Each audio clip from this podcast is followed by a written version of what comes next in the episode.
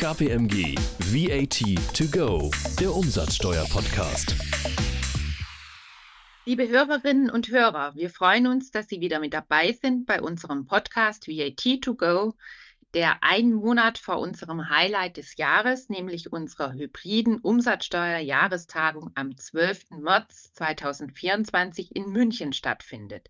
Wir würden uns natürlich freuen, Sie dort begrüßen zu können und Sie können sich noch anmelden über kpmg.de/events.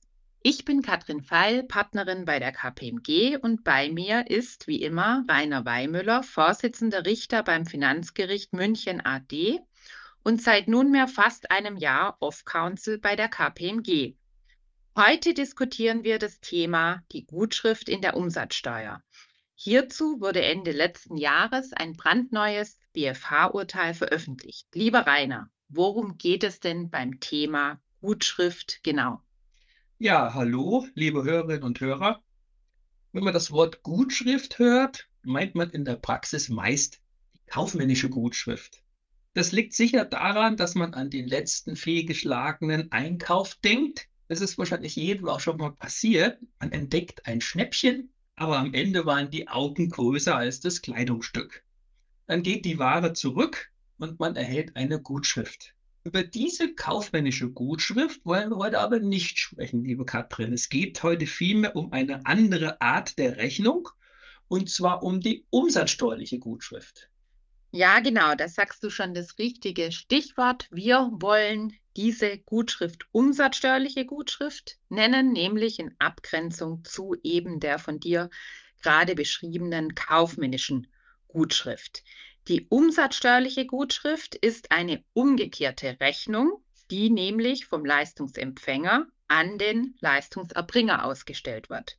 Also eine Rechnung, die der Leistungsempfänger quasi an sich selbst schreibt. Es kommt häufiger vor bei Handelsvertretern oder bei der Abrechnung von Gremiumleistungen wie bei Aufsichtsratsmitgliedern oder auch beim Konsignationslager. Woran liegt es, dass es in diesen Konstellationen vorkommt, äh, weil es eben praktisch ist, weil in diesen Fällen der Leistungsempfänger die bessere Kenntnis über die Abrechnungsgrundlagen hat. Außerdem hat es den Vorteil, über Gutschriftsverfahren abzurechnen, weil man so die formellen umsatzsteuerlichen Rechnungskriterien erfüllen kann als Leistungsempfänger und sich quasi selbst den Vorsteuerabzug sichern kann. Auch wenn wir in der Praxis häufig das Problem haben, dass die Steuernummer vom Leistenden vergessen wird. Also denken Sie dran, liebe Hörerinnen und Hörer, fragen Sie die Steuernummer des Leistenden ab, damit die auch auf im Falle des Gutschriftsverfahrens mit auf die Gutschrift aufgenommen wird.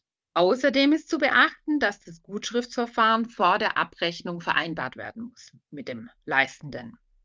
Die Gutschrift wird übrigens nur dann einer Rechnung gleichgestellt, wenn über eine Leistung eines Unternehmers abgerechnet wird. Ja, das Problem stellte sich beim Fall vom BFH 5R 23 aus 19 im November 2019 hat ein Unternehmen mittels Gutschrift über Leistungen eines Aufsichtsratsmitglieds abgerechnet. Die EFA war dann der Meinung, dass dieses Aufsichtsratsmitglied allein durch seine Leistungen an die Gesellschaft kein Unternehmer werde. Da gibt es übrigens hierzu noch ein ganz aktuelles Urteil des Europäischen Gerichtshofs vom 21. Dezember 2023, also erst vor kurzem. Es stellt jetzt die ganze Besteuerung von den Gremiumsmitgliedern wie Aufsichtsräten wieder auf den Kopf. Katrin, das werden wir natürlich auf der Jahrestagung am 12. März ausführlich besprechen. Wann ist ein Premiumsmitglied Unternehmer und wann nicht? Wäre schön, liebe Hörerinnen und Hörer, wenn wir uns da persönlich sehen könnten oder dann eben online, wenn Sie nicht persönlich kommen. So, zurück zum Thema.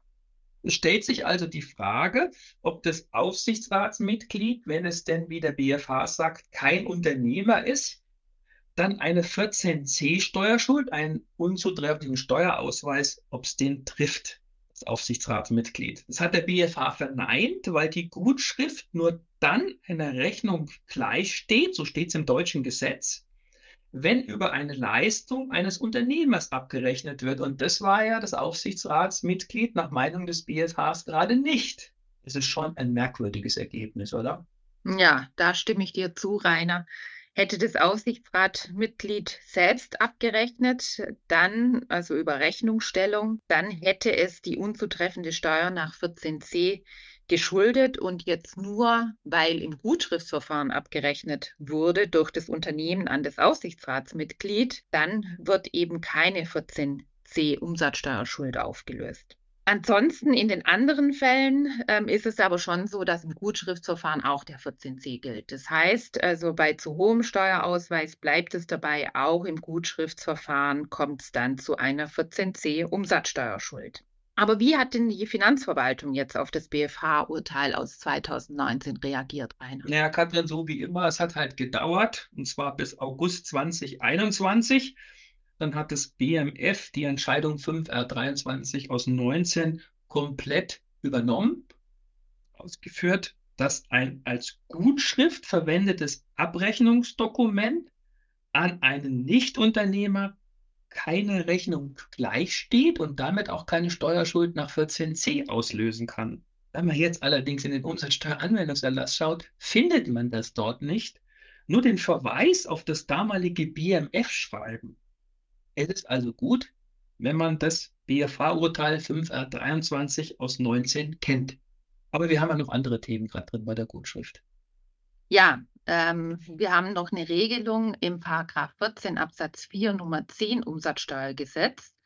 Und zwar heißt es, dass ein solches Abrechnungsdokument, also eine Gutschrift, auch mit der Angabe Gutschrift versehen sein muss.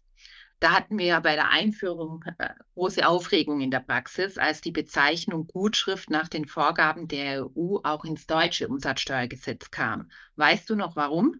Naja, man hat damals Angst gehabt, dass die kaufmännischen Gutschriften, also die, wenn man was bestellt und wieder zurückschickt, die ja gerade keine Rechnungen sind, einen unzutreffenden Steuerausweis nur durch die Verwendung des Wortes Gutschrift auslösen könnten weil man allein hiermit den Eindruck erwecken könnte, es ist eine umsatzsteuerliche Rechnung. Wie hat man das denn für die Praxis dann damals gelöst? Ja, zum Glück hat die Finanzverwaltung ja dann in Abschnitt 14c1 Absatz 3 Satz 3 des Umsatzsteueranwendungserlasses geregelt, dass mit der Bezeichnung Gutschrift bei der kaufmännischen Gutschrift eben gerade kein Paragraph 14c Umsatzsteuergesetz ausgelöst werden könne. Außerdem hat man ja auch noch einen weiteren Punkt geklärt. Ja, ich denke, du wirst den Punkt meinen, den umgekehrten Fall, wenn eine umsatzsteuerliche Gutschrift, also eine echte Rechnung erstellt werden sollte, aber die Bezeichnung Gutschrift fehlt, ob man dann einen Vorsteuerabzug hat. Ja, das kommt nämlich nach wie vor heute auch noch äh, häufiger vor, dass die exakte Bezeichnung als Gutschrift auf dem Dokument fehlt. Ja, ich kann mich aber noch dunkel erinnern, dass das BMF sich auch dazu geäußert hat. Du wirst es wahrscheinlich noch genauer wissen, oder? Ja, in Abschnitt 14.5 Absatz 24 vom Umsatzsteueranwendungserlass wird ausgeführt, dass der Vorsteuerabzug des Leistungsempfängers aus einer umsatzsteuerlichen Gutschrift nicht allein wegen begrifflicher Unschärfen zu versagen sei. Das heißt, die Bezeichnung muss eben hinreichend deutlich sein. Also es geht zum Beispiel auch Eigenfaktura, wenn man das Wort Gutschrift jetzt nicht verwenden möchte. Außerdem kann man auch alle Amtssprachen der EU verwenden, also zum Beispiel auch Self-Billing oder ähnliches. Es ist trotz dieser Anweisung der Finanzverwaltung aber immer noch nicht alles geklärt, oder? Ja, erst kürzlich hat der BFH seine Entscheidung 11R41 aus 20 zu der umsatzsteuerlichen Gutschrift veröffentlicht. Da ging es dann darum, ob man einer Gutschrift und wie man einer Gutschrift widersprechen kann. Steht das denn eigentlich fest, wie man das macht, Katrin? Vielleicht nochmal zur Klarstellung. Es hilft ja immer, darüber nachzudenken, wie läuft es denn im Normalfall, nämlich der Rechnungsstellung. Bekomme eine Rechnung mit Steuerausweis und denke, alles ist korrekt. Lieferung erbracht und Rechnung vollständig. Und dann kommt der leistende Unternehmer auf die Idee, möchte mich ärgern und storniert die Rechnung. Geht das? Ja, zum Glück hat das Finanzgericht Rheinland-Pfalz das mal schon im Jahr 2010 mit 6K 2114 aus 08 entschieden und gesagt, wie ich meine, zu Recht, das Finanzamt muss zunächst mal prüfen, ob es überhaupt einen Grund für die Stornierung einer Rechnung gab. Im konkreten Fall hatte ein Unternehmer seine Rechnung mit Steuerausweis korrigiert, weil er meinte und behauptet hat, es sei eine Geschäftsveräußerung im Ganzen gewesen, die nicht steuerbar gewesen sei. Und deswegen müsste man die Rechnung korrigieren. Das Finanzgericht hat es dann überprüft und gesagt, die Stornierung war rechtswidrig und dem Leistungsempfänger bleibt sein Vorsteuerabzug trotz Stornierung der Rechnung weiter, steht ihm weiter zu. Welche Begründung hat denn das Finanzgericht das gemacht, Katrin? Ja, das Finanzgericht meinte, der EuGH habe im Rehnsma-Urteil C3505 entschieden, dass der Unternehmer nicht einfach auf den Zivilrechtsweg verwiesen werden kann, sondern man muss berücksichtigen, dass der Staat eine reibungslose Abwicklung unter den Unternehmern gewährleisten muss. Ansonsten müsste man den leistenden Unternehmer auf Erteilung einer Rechnung vor dem Zivilgericht verklagen. Das wäre ja in der Praxis sehr schwierig. Ja, wenn man bedenkt, dass in dem Streitfall bei dem Finanzgericht Rheinland-Pfalz ja schon mehr als vier Jahre zwischen der Stornierung der Rechnung und dem Urteil des Finanzgerichts vergangen sind. Und dann hätte man anschließend noch zum Landgericht wandern müssen. Und dann stellt man sich mal eine Klage vor dem Zivilgericht vor. Das muss dann prüfen, ob eine Geschäftsveräußerung im Ganzen vorgelegen hat. Na, Prost Mahlzeit. Also, wie das Zivilgericht das prüfen können, die sich mit anderen Dingen normalerweise beschäftigen. Und dann kommt noch das Problem der Verjährung dazu mit vier Jahren Zeitablauf. Das ist dann noch das nächste. Also ich meine, es war eine gute und mutige Entscheidung des Finanzgerichts Rheinland-Pfalz zu sagen, wir prüfen die Rechtmäßigkeit dieser Stornierung der Rechnung und wenn das zu Unrecht erfolgt ist, dann bleibt es beim Fortabzug. Wir ersparen uns damit diesen Zivilrechtsstreit. Was sagt denn das jetzt für unseren Widerspruch bei einer Gutschrift? Ja, eigentlich müsste man jetzt doch auch sagen, dass bei der Gutschrift ein Widerspruch nur geht, wenn es irgendeinen Grund dafür gibt. Das sieht der BFH aber ja offenbar anders. Er hat im Jahr 2013 11r 25 aus 11 entschieden, dass es auf die Begründung des Widerspruchs nicht ankommt. Das bedeutet, dass der leistende Unternehmer dem Leistungsempfänger seinen Vorsteuerabzug durch Widerspruch einfach wegnehmen kann. Ja, das ist schon bitter, das einzig Gute bei der Rechtsprechung ist, dass man sagt, dass der Widerspruch nicht rückwirkend gilt, also dass man nicht für die Vergangenheit seinen Vorsteuerabzug verliert, sondern nur zum Zeitpunkt des Widerspruchs.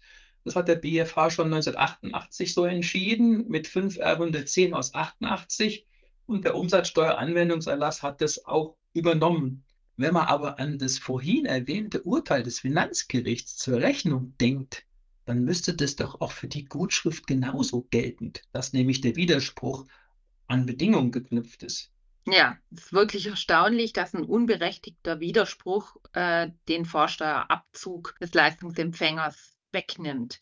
Da fragt man sich schon, was der EuGH dazu sagen würde. Ja, also ganz ehrlich, Katrin, ich glaube, dass der EuGH diese Verfahrensweise in Deutschland nicht bestätigen und vielmehr darauf abstellen würde, ob tatsächlich die Leistung von einem Unternehmer erbracht worden ist. Und wenn es der Fall ist, würde den Vorsteuerabzug auch ohne die zu Unrecht widerrufene Gutschrift oder Rechnung gewähren. Da hätte ich eigentlich keinen Zweifel. Ja, das wäre dann wahrscheinlich mal endlich so ein Fall, dass tatsächlich mal ein Vorsteuerabzug ohne Rechnung bzw. Gutschrift möglich mhm. wäre. Ansonsten würde die Gutschrift ja ein hohes Gefährdungspotenzial für den Vorsteuerabzug haben, wenn man sie einfach ohne Begründung durch einen Widerspruch beseitigen könnte. Ja, da sind wir wieder beim aktuellen BFV-Urteil 11r 41 aus 20, was wir vorhin schon mal erwähnt haben. Man muss nämlich bei der Einlegung des Widerspruchs auch noch aufpassen, wem gegenüber man den Widerspruch abzugeben hat.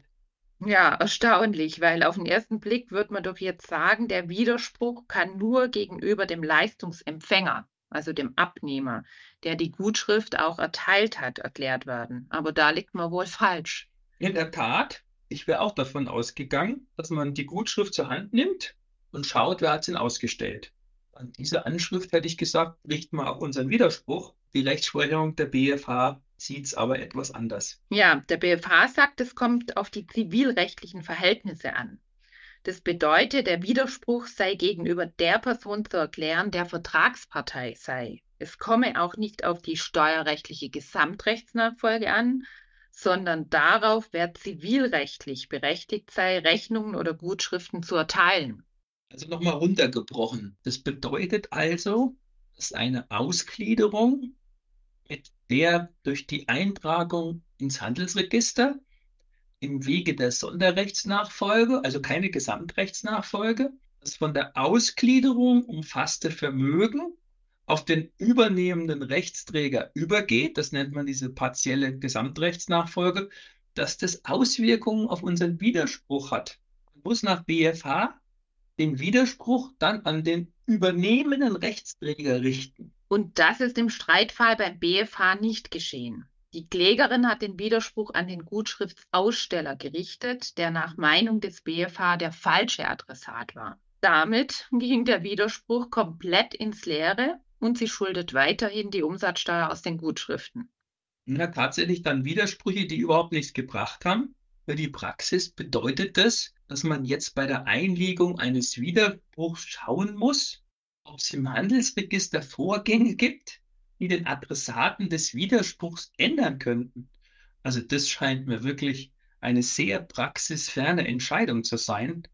Denn wer prüft schon vor Abgabe eines Widerspruchs, ob sich beim Gutschriftenaussteller Änderungen ergeben haben? Ja, da gibt es auch einen Gegensatz zur Rechnung. Die Rechnung kann ja immer nur vom Rechnungsaussteller widerrufen werden. Und so müsste es doch eigentlich auch bei der Gutschrift sein. Der Widerspruch kann doch nur das Rechtsverhältnis vom Gutschriftsaussteller und dem Empfänger betreffen. Davon abgesehen siehst du sonst noch andere Probleme bei der neuen BFH-Entscheidung 11r 41 aus 20? Naja, mal angenommen, wir folgen dem BFH und der Widerspruch wäre an den nach Meinung des BFH richtigen Adressaten gegangen, hat aber doch gar keinen Vorsteuerabzug aus der Gutschrift geltend gemacht, sondern derjenige, der einen Teil seines Unternehmens ausgegliedert hat. Da ist die Entscheidung doch nicht rund, denn der übernehmende Unternehmer kann ja schlecht zur Korrektur eines Vorsteuerabzugs aufgefordert werden, wenn er gar keinen hatte. Ja, das scheint mir in der Tat ein etwas merkwürdiges Ergebnis zu sein. Also man sieht, bei der Wahl des Abrechnungsdokumentes muss man vorsichtig sein, denn es gibt doch gravierende Unterschiede zwischen einer umsatzsteuerlichen Gutschrift und einer herkömmlichen Rechnung. Wie gut, dass wir uns bei unserer Umsatzsteuerjahrestagung am 12. März nochmal ganz ausführlich nicht nur mit dem Thema Gutschrift, sondern mit allen Themen rund um die Rechnungsstellung wie Unternehmereigenschaft, Steuerschuld nach 14c, aber auch den Status quo bei E-Invoicing in Deutschland und auch im Ausland. Da wollen wir auch mal einen Überblick wieder haben, wo stehen wir eigentlich mit den ganzen Verschiebungen dass wir uns damit beschäftigen. Auf welches Thema freust du dich denn am meisten, außer auf unseren Vortrag? Natürlich, Rainer, ja. ähm, bei unserer diesjährigen Umsatzsteuerjahrestagung. Ja, außer unserem Vortrag gerade drin ist natürlich mein persönliches Highlight, werden die Ausführungen des Betriebsprüfers sein, was der uns mitteilt, was die derzeitigen Prüfungsschwerpunkte aus seiner Praxis sind. Das ist ja immer für alle Unternehmen interessant. Da freue ich mich auch drauf. Und jetzt verbleibt mir nur noch übrig zu sagen, danke an alle Hörerinnen und Hörer, dass sie uns zugehört haben. Und liebe Katrin, hat mich gefreut, mit dir den Podcast wieder zu machen. Ja, herzlichen Dank dir, Rainer. Auch mir hat Spaß gemacht. Wir hoffen, es hat Ihnen wieder gefallen, liebe Hörerinnen und Hörer. Ich freue mich schon auf unsere nächste Podcast-Folge nach unserer Umsatzsteuerjahrestagung. Die kommt nämlich dann im April. Abonnieren Sie gerne unseren Kanal KPMG On Air, um keine Folge zu verpassen. Bis zur nächsten Ausgabe VAT to Go, Ihrem Umsatzsteuer-Podcast von KPMG. Tschüss. KPMG VAT to go, der Umsatzsteuer-Podcast.